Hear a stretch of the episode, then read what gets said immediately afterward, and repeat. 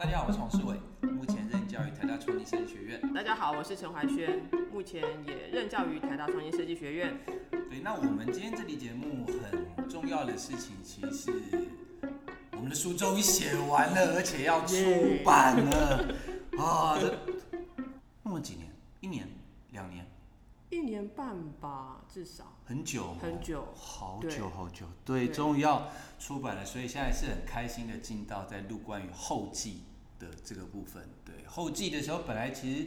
其实比较想录的节目是那种田野中的美食啊，田野中的这个歌单啊歌单啊这些东西。我们可以当 DJ 啊，对放个歌但我之类的。们的我们的主播是我们的总编是非常认真的，很认真的总编就是说，哎、现在我们在面对疫情啊，我们有社会责任。对，我们就要告诉大家，你在疫情中虽然没办法面对面，但是嘿，你还是可以做田野的。嗯哼，然后这个工作就交给我们两个来谈了。对，这就是大家知道这是学院残酷的现实啊，所以我们就知道来谈这个线上田野。当然，我们会谈线上做田野这部分，有很重要的原因。第一个是在过去的一年里面，因为疫情的关系，虽然我们持续在开田野工作坊这个课，但是这个课程做了很大的调整，很大部分东西都转到线上去进行。所以我想我们可以，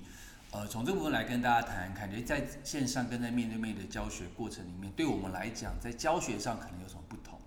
那这个以教学经验为基础的这个书呢，在应用上面是不是也会有什么样的不一样？可能有些限制，可能有一些地方反而是它，反而有些新的开展也不一定这样。这是第一个我们其实想去谈的。那另外的东西其实也是，我知道怀轩，呃，因为疫情的关系，怀轩的课，比方说跟部落合作的林场学校的课，事实上就因为这样子，同学也没办法去宜兰，嗯没办法去南澳，没办法去山上，嗯那也被迫调整为线上的课程。那我自己也有课程，本来是要去桃园的北海外部落，也嗯被迫调整到线上。那我们怎么去应应这东西？嗯那我想这也是一个非常重要的的事情哦。所以我想今天这期节目最主要的一方面，虽然是作为后记，但其实最关键的是想把它当做是某种时代印记吧，对不对？讨论在二零二零因为疫情的状况下，我们怎么去重新看待田野研究这件事情，生活我们自己跟田野之间的关系。有的时候我们可以把线上版的田野工作坊当做就是我就是参加一个线上课程。然后这个课就是教我怎么去做田野这些东西，有点像在在 Coursera 或 edX 上面上这样子的课程。这是一个我们在讲线上体验工作坊的时候，有另外一个东西的的状况可能会是说，哎，我可能其实是在观察，呃，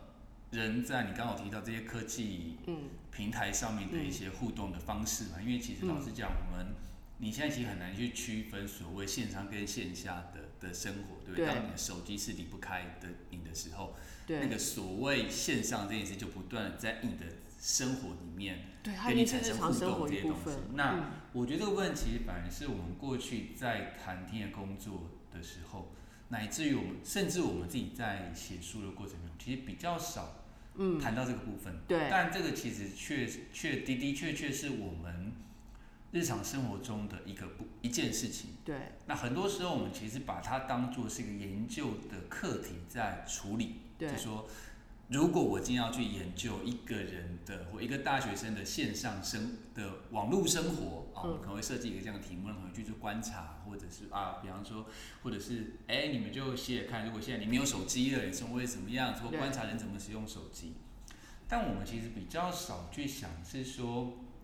呃，我们实际在做研究的时候，这一些所谓线上的这些事情，不管它是平台管它是你要讲它是这个，呃，呃，像手机这样的一个硬体的载这些装置也好，它到底怎么成为你的研究工具的一部分？嗯，我们其实比较少谈，在大多数谈田野田野研究是比较少谈这个部分，对对不对？对那可是刚刚这样听起来，其实，在课程上面，因为疫情，我们在课程上就得做很多的调整，对。流程也好，选择合适的平台也好。对，那我其实更那，所以接下来一个好奇的问题是说，比方说像林场学校这样子的课，嗯。它完完全全本来是一个设计，就是要一群师生一群人跟着部落的的合作的伙伴，就在部落待那么长一段时间，去对。长共创长出来的东西。现在因为疫情被拉开来，嗯，那那你在那课程上，我们当然做了很多，就以这种演讲的方式也好，视讯的课程方的方式也好，想去弥补这些东西。嗯，但你在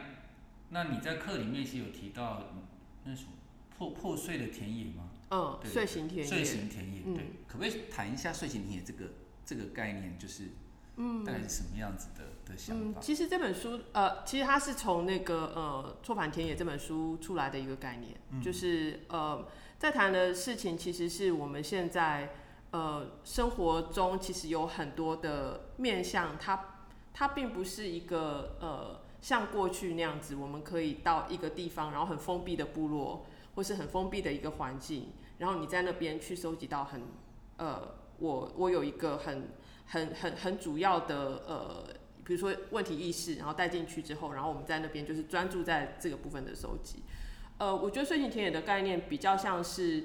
日常生活，它它更强调日常无处不田野这样子的一个面向去思考。那同时呃，包括其实我们在理解世界的方式，呃，现在也跟以前很不一样，因为我们现在的呃所谓的吸收知识或是去建构世界的这个过程的这个来源，其实很复杂，就是有很多线上的资料，有很多呃各各方收集到的资讯。那所以呃，它相对来说可能去谈的事情比较会是。在一个呃这样子的一个很纷杂资讯的环境之下，那我们重新去思考田野这件事情的时候，我们也必须要把这些复杂资讯带我们去想田野这件事情，要把它想进去。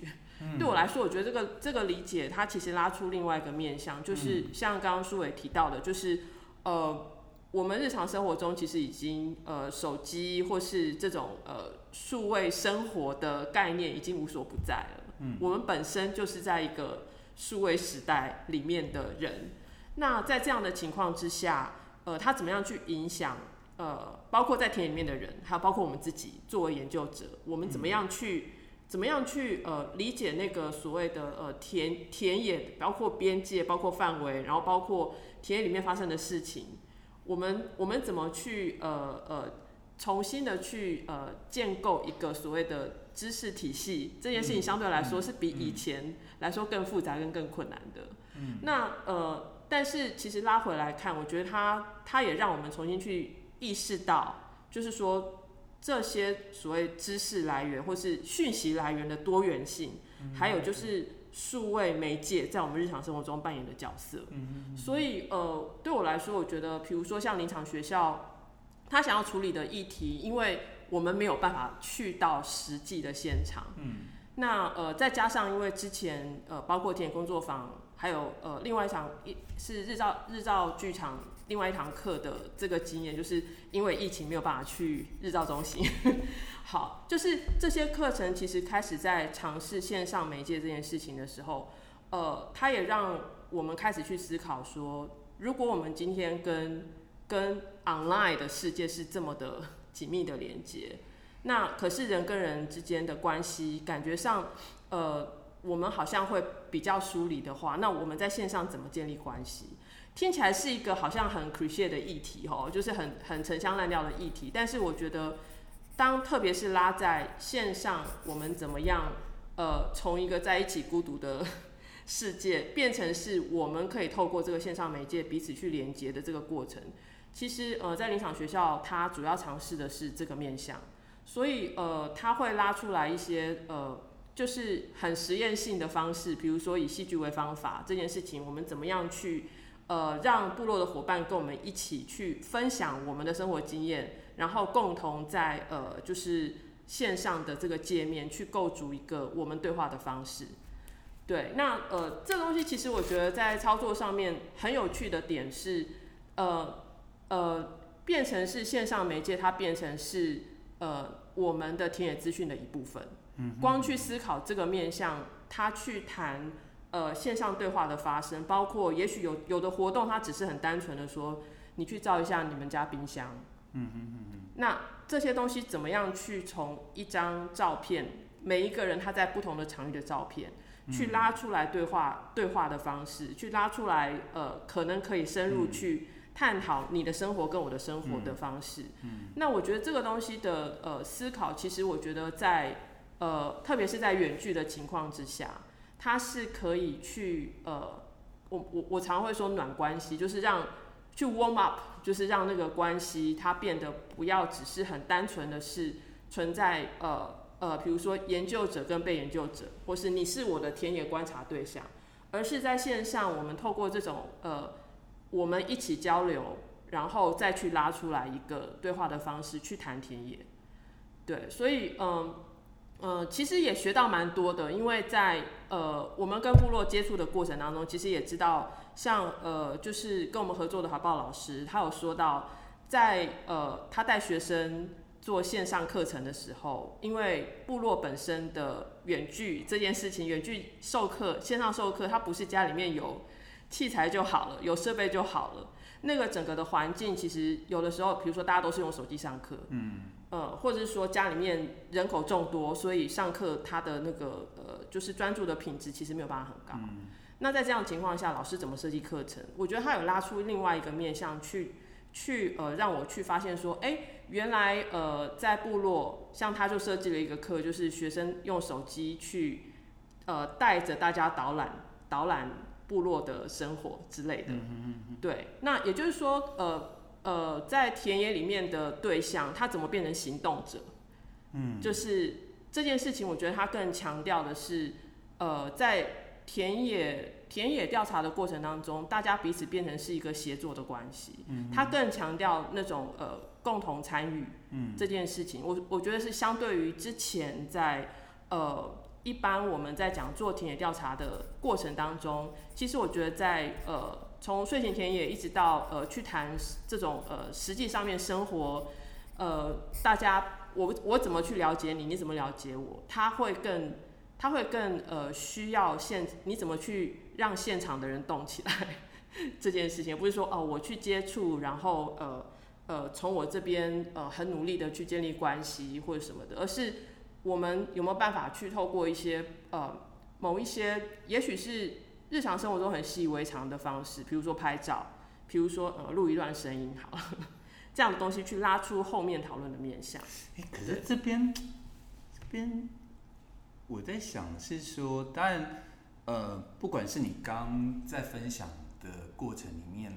建立关系或关系这两个字不断不断的出现嘛？对。那我们其实，在书里面，关系也是个很重要的事情。嗯。在打开感官的时候，其实在建立跟这个环境的关系。嗯。我在做观察记录的时候，其实也在建立我可能跟这个环境，或者乃至于跟这个物件的关系。我在发展问题的时候，在建立是我跟某一个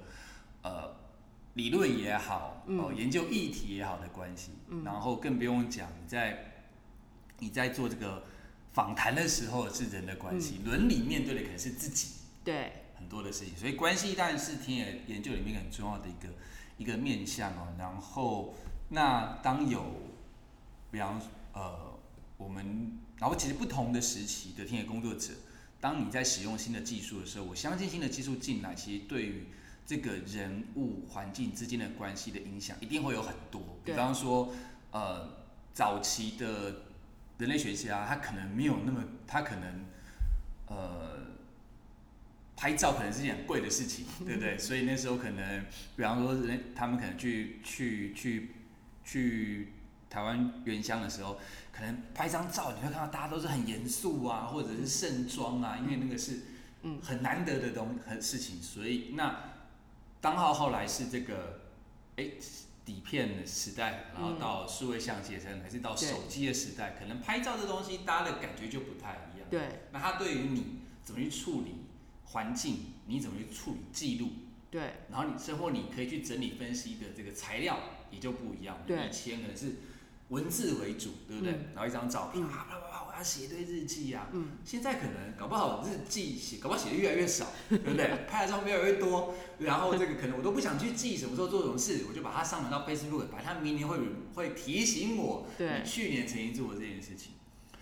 所以我觉得技术进来，它其实本来就在影响我们跟田野之间的关联，怎么去处理它这样子。那线上这东西更是，嗯，但我觉得你，但我觉得线上好像刚刚听起来一个更大的挑战，其实是你要怎么让你的受访者跟你一起进到某种状态，对。对不对？对。还要 engage 到这整个过程里面，对，然后所以这时候其实是你的设计研究就不再只是研设计题目而已，而没错，在设计那个研究的环境，对对？那我觉得其实对于研究者来讲的挑战，老实讲是更大，这是我想到的第一件事，这个事情。嗯然后第二个东西其实好玩的，其实是关于空间这个东西，就是说，呃，大家其实最喜欢讲的是说啊，网络无远弗届啊，就是 是一个很自由的空间或什么。可是，在你刚，可是在这个疫情下，其实我们其实更发现的其实是没有，你其实就是你能否你你其实在这个线上活动的过程里面，其实更看到的、感受到的，其实是它其实是需要一个相对应的呃一个实体空间去做一个支撑的，对不对？嗯比方说，是，当大家到 work from home 的时候，你你是不是有那样的空间可以分配？就爸爸在这边开会，妈妈在那边对上班，小孩在这边上课什么的，这个我们的居住空间就是这么大。对我们好像就想连到一个大的空间，但是其实我们本身小的空间如果无法支撑这个大的空间的话，那大的空间根本就不可能，对对不对？对。那所以这是第二个，反而是在这个问题就会看到的是，就还是回到我们刚刚前面这聊，嗯。就是其实已经没有那么清楚的什么叫 virtual 的，什么叫做 concrete，那其实是我们其实活的是一个是一个混杂在一起没 hybrid 的一个一个空间里头，但呃，我觉得这个其实是，也许在九零年代我们在讨论网络的时候，大家会觉得想去区分开来，其实现在你已经很难去区分这件事，或者也不需，或者要需不需要区分，都是另外一个可以讨论的东西的。所以这是第二个其实会想到的事情。那可是在这边，我觉得如果回到这本书的话，其实就有很多很好玩的的事情啊，比嗯方说，好，那至少比方说像就在这个书，我们在书里面其实一开始非常强调打开感官这个事情。对就这是田野建立关系的第一步，对不对？对你可能这个去了一个没有去过的地方，你对闻到一个你觉得怎么是这种味道的的地方，你可能都会觉得啊，它好像提醒你到一个什么样不同的的事情。比方说像我们那时候去，我记得我当时在香港做访问的时候就，比方说在深水，在在某些社区，你可能会发现，你往某一个地方走，会闻特别闻到什么样子的味道，你就知道说、啊这边是可能是可能食物的味，好比如最常最明就是食物的味道嘛，嗯。所以你可能你现在可能进到南亚族裔他们所居住的地方，对不对？嗯。然后离开可能是另外某一种什么样的味道，可这东西在网络上都没有啦。对，那打开感官这件事情，到底从从这个角度来看，我们嗯。现在要怎么去、去做这件事情？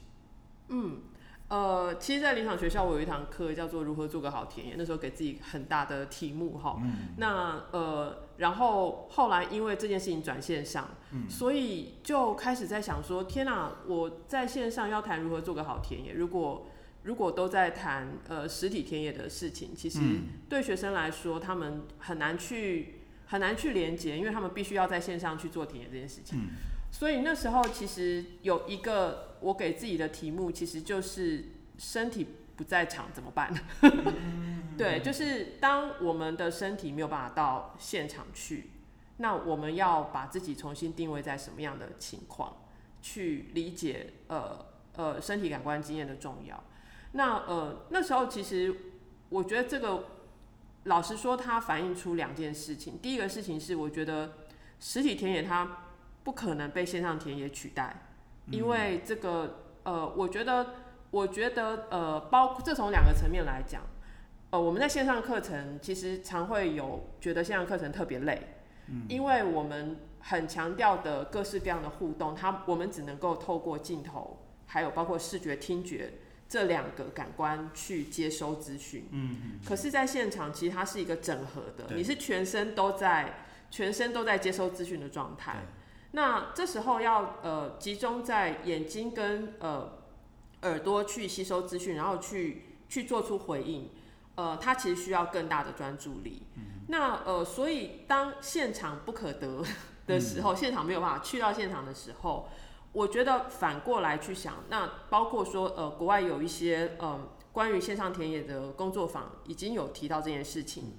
就是说呃，既既然现场没有办法取代，那我们有没有办法去思考的是，呃，在各自的空间里面，呃，当我们失去了某些感官的作用的时候，我们可以去，我们可以去得到什么，或是，所以呃，有些人他会，他其实会提到，呃，就是在做田野的过程当中，呃，可能变成是更容易用，或是必须用电话去做访谈。看不到这件事情，呃，反而让呃，因为我们没有办法面对面，我看不到你的表情，有的时候呃，利用这个陌生感，对方反而可以讲更多话。对，但是这个其实是这个其实是在访谈这件事情上啊，是在访谈这件事情上。那我其实蛮好奇的是，你说无感这件事情，对我们其实，在做田野工作，其实很强调是，比方这个人会说这样子的话，其实是跟这个环跟他的居住环境有对。对，那所以我们可能觉得，当我过去可以到现场去做反我可以感觉到这个环境，对不对？比方说像有的有田野工作喜欢在做田野前，他可能会提早一天去，对，然后他想先知道这个，好去做对照。当受访者告诉他什么事情的时候，那现在没办法做这件事情了。对，所以我觉得，呃，有一个可能性，我觉得反而去要去想的是说，比如说书里面其实我有提到一个小小自己可以练习的作业。呃，就是那种物件，你怎么样用物件描述你的感官经验这件事情？嗯哼。呃，我觉得反而是要去，就像你刚刚说的，其实对研究者来说，它会是一个更大的设计。你怎么去设计这个对话界面的这个挑战？嗯。我怎么去让对方跟我的身体经验有所连接？即使我没有办法到那边去，呃，然后我的感受可能跟你的感受有差异，那这个差异，我们从这个差异里面去挖更深的东西。从呃，我觉得它可能就变成是说，我们要去设计一些方式，让呃彼此的，让彼此在不同的空间，可是呃，我们可以去讨论我们彼此的感官经验。但是其实这也是为什么我觉得，其实它可能没有办法去取代我到我自己亲身到田野里面去，我的感官经验带给我的刺激，因为不可不可接近的田野，它就是线上的一个很重要的挑战。那呃，可是我觉得就是在这个情况之下，我们怎么样利用，比如说呃呃，对于感官经验的描述这件事情的练习，或是呃设计一些方式，让彼此产生一些新的对话，这件事情去呃去重新赋予感官经验意义。比如说嗯嗯，好，我们我们在我们其实，在呃理想学校在互动的过程当中，其实有做做。学生他们有发展出来一个我觉得很有趣的小作业，嗯，就是请大家在，比如说请大家在线上找找一张图，去呃，不管是表情，不管是什么样的方式，请你去反映出来，就是你在疫情下，呃，你的日常生活的食物给你的经验感受。但你你刚刚的的讲法，当然是我觉得就课程上面来说，它其实是一个跟它其实是共创很重要的部分嘛。嗯。但我其实，我我会觉得它其实，我不确定是不是牵扯到题，算研究伦理的问题嘛？就是说，应该是研究方式的差别。就是过去你在做，如果今天你其实把田野田野研田野研究当做是一个你在做研究的的方式，嗯，很多时候你可能是，比方说我找受访者，嗯，对不对？我去观察，然后我这个访谈。我比对这个受访者讲的内容跟资料，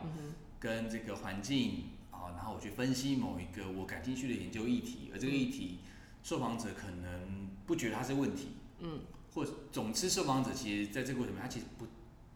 不管我们怎么讲共创，他其实其实没有进到研究这件事情的，对不对？他顶多是在事后收收到哦，原原来我讲的话。是被这样子使用，所以有时候会听到冲突，对，有时候可能会，但但有时候近年可能有有可能有可能有的会是感谢或什么诸如此类，但是不管怎么讲，他其实都没有进到里面来，我们其实是有距离，对，但但是当现在我到不了现场，现场是重要的。我要设计很多东西去做观察，但我能不能够得到我要的 feedback 的的东西，其实其实仰赖于，应该是说，就变成在田野中的每一个受访者，他其实都是你的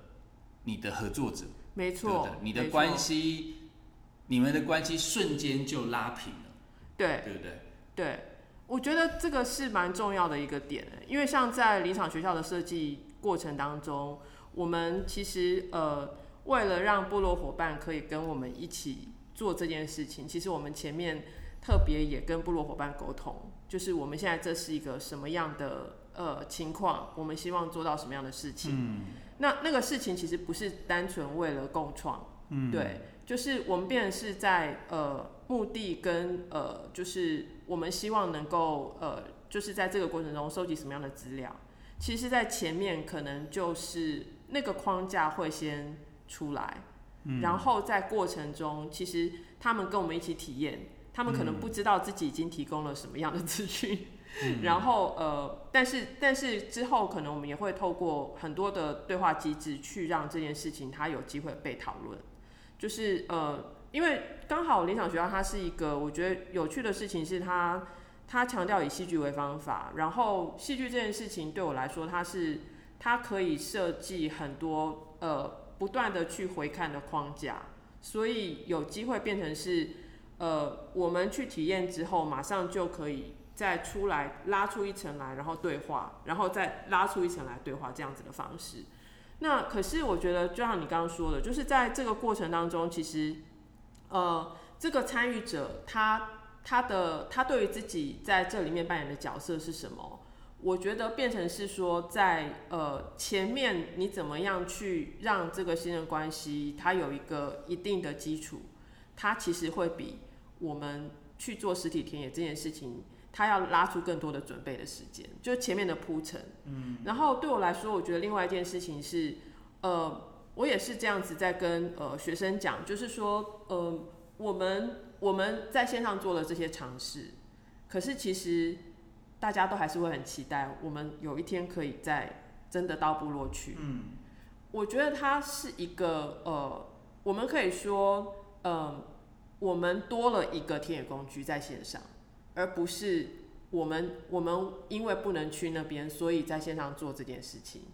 它的它的概念不太一样。对我来说，我觉得有点像是我们把建立关系这件事情变成在线上这边先有一个好的基础了。嗯，那到我们去实体田野的时候，其实它还是有帮助的。所以拉回来看，就是说，我觉得它有点像是一个呃，因为现在很多人会觉得说，那就转线上，或是就变成是做线上田野。可是对我来说，我觉得实体的经验，它它应该是跟线上交互对话的。就像刚才谈睡醒田野，刚才谈我们跟线上已经是彼此混杂的这个概念。其实我觉得，连呃这个操作的方式，它都反映出来这样的一个特性，就是说，在现在这个时代，我们再去思考田野这件事情，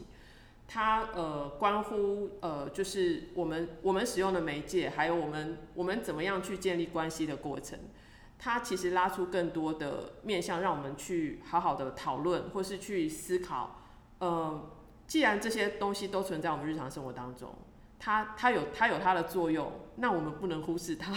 它的存在。所以呃，转线上对我来说，我觉得像林场学校它的操作方式，呃，我们其实还蛮期待呃，就是之后能够有学有有机会，就是带林场学校的学生真的到部落里面去，因为那个对他们来说就会是一个呃，不能说是印证，而是而是我们在线上的这个空间，它它跟实体。他怎么样去做连接跟对话？我觉得他可以拉出另外一个，呃，我们在田野里面去谈，呃，比如说我们跟资料对话这件事情。嗯，在线上有线上的资料收集的方式，可是到田野里面去，到真实的现现地的调查的情境的时候，这些东西它还是可以跟实地的田野做很好的对话。我觉得他会他会拉出一个，呃，观看观看田野不一样的视角。嗯嗯。对，我觉得，我觉得，所以我就觉得说，呃，也是透过这样的操作经验，其实，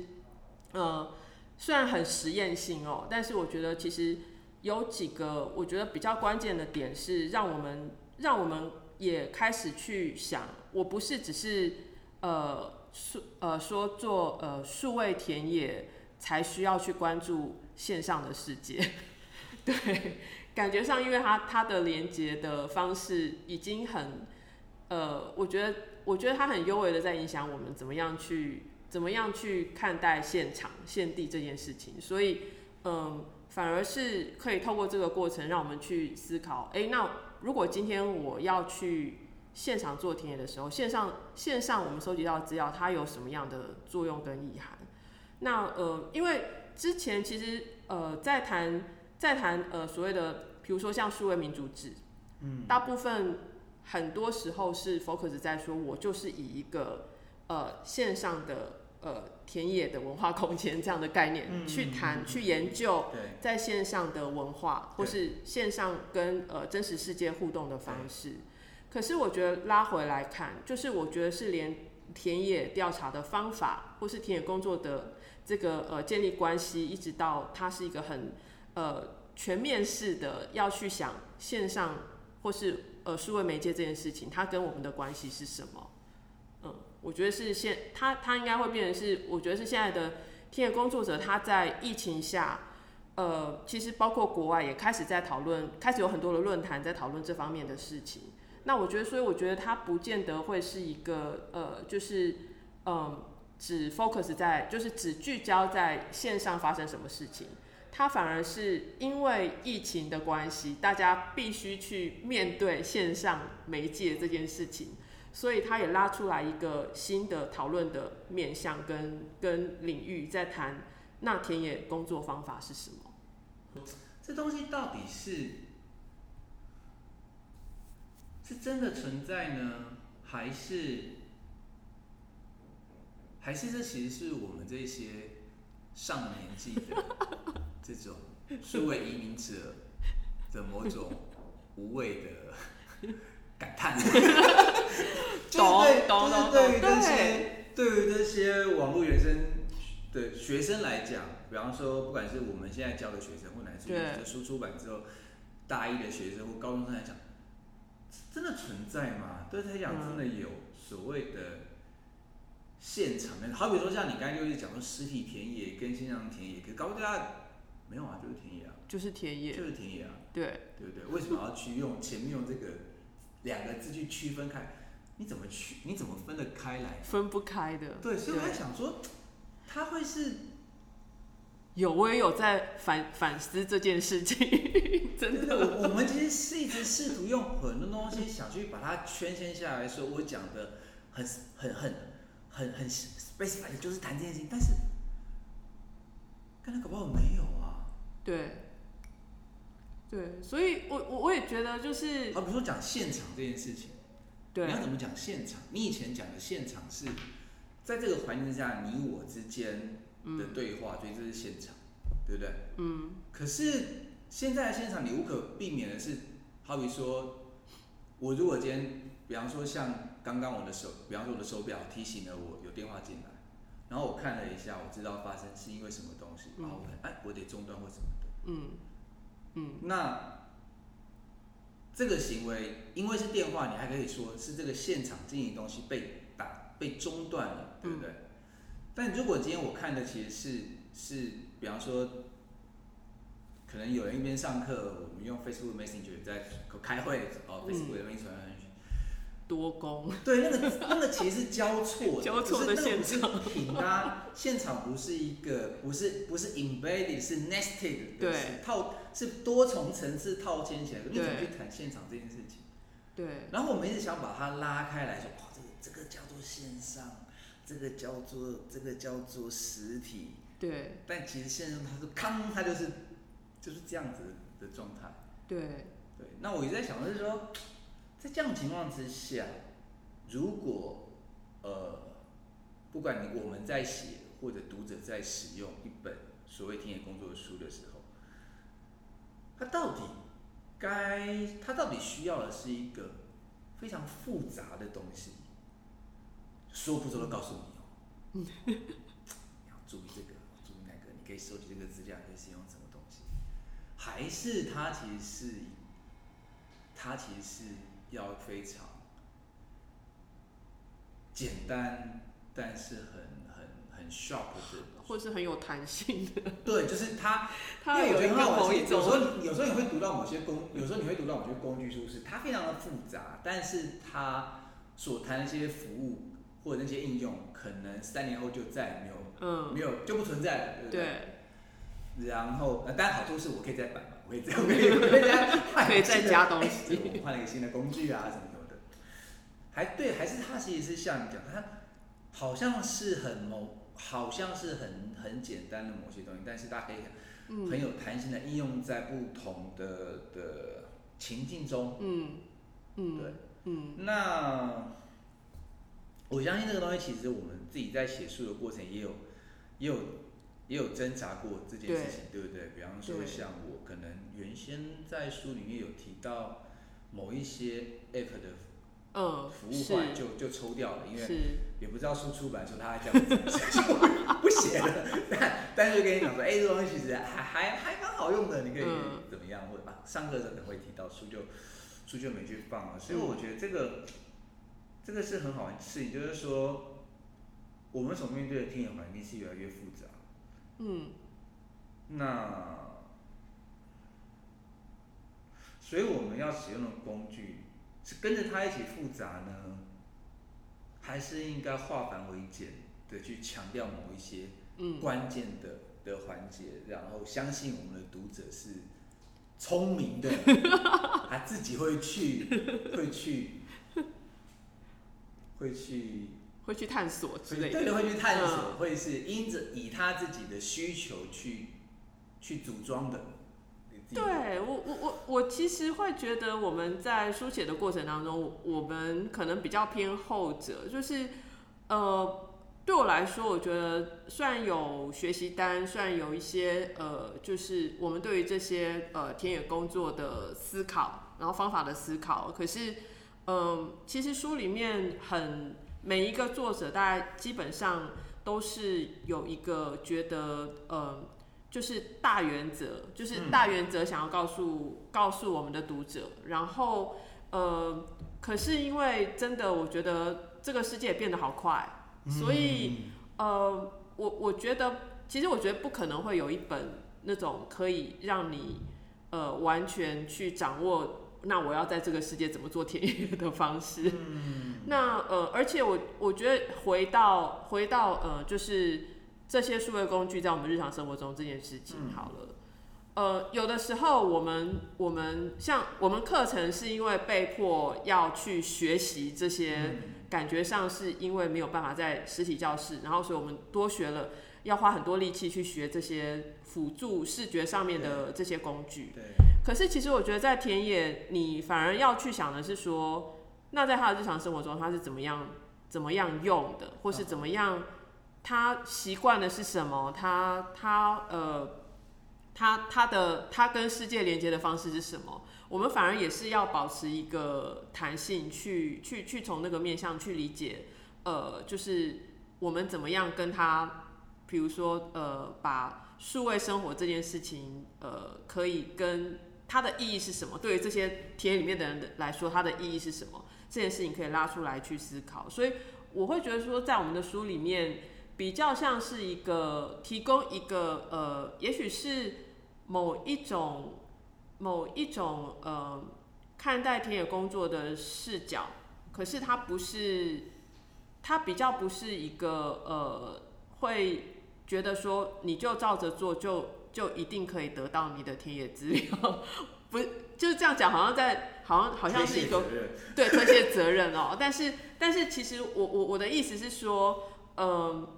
老实说，我觉得这个时代，包括你要怎么样去组装你的资料这件事情，它更看重的是连接跟呃，可能某一种某一种呃，你怎么去你怎么去探索跟呃创造这个。创造田野的方式哦，那所以对我来说，我觉得有点像是呃书里面提到很多的很多的方法跟工具，它其实也大家反而要去想说，那这些所谓的概念或是所谓的呃我们可以去参照的呃工作方式，